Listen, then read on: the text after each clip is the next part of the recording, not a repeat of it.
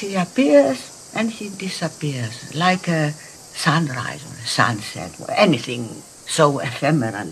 Just like our life. We appear and we disappear. And we are so important to some, but we are just passing through.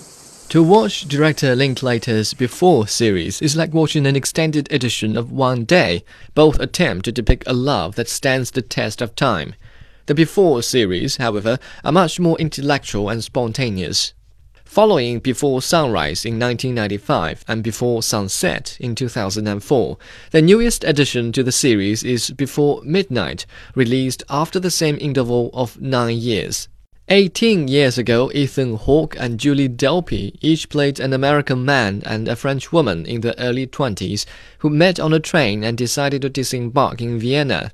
They spent a night together walking around the city and sharing random thoughts on life and love.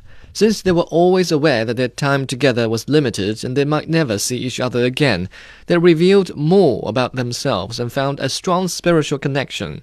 Hmm. I vaguely remember someone sweet and romantic who made me feel like I wasn't alone anymore. Someone who had respect for who I was. That's me. I'm that guy. I don't think so. When the night finally ended after the sunrise, they went their separate ways. Nine years later, in Before Sunset, the two, now in their early 30s, meet each other again in Paris and spend another day together to share their intimate thoughts. After yet another nine years, we see the couple living together with twin daughters. They still talk to each other incessantly, but their conversation revolves around more earthly topics.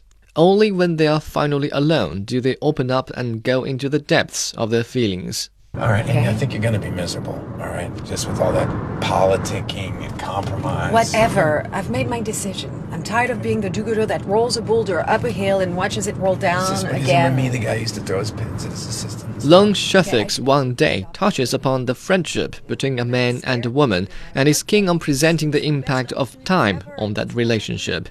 He does this by arranging the activities in each encounter. In comparison, Linklater's approach is minimalist. The characters simply walked around and talked about whatever occurred to them love, music, and personal experiences.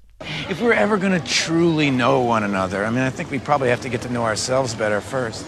There is no deliberate emphasis on time, but from the dialogue we can sense its looming presence, which has changed the characters' looks and shaped the topics of the conversation. But if you want to talk about it, I would prefer to have an unemotional, rational conversation. You always play the part of the one and only rational one. And I'm the irrational, hysterical, hormone crazy one because I have emotions. The now cohabiting couple in Before Midnight hardly have time for communication on an intellectual level.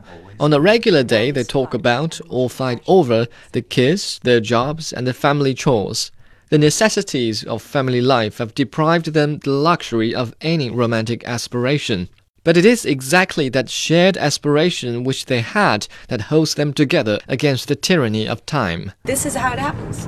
You're unhappy, you blame it on the other person. Resentment grows, everything slowly rot, and you break You're up. just That's doing it. this to shut me up. Not okay? at all. No, you Not are. at all. That's what you're doing. No, no, no, no. Yeah. No, I'm actually surprised we lasted this long. Oh, okay, okay. So Okay. The Before series is essentially all about talking and sharing, but when the talking and sharing reach such depths, it can be an entertaining story. On a scale of 1 to 10, I give Before Midnight a 9.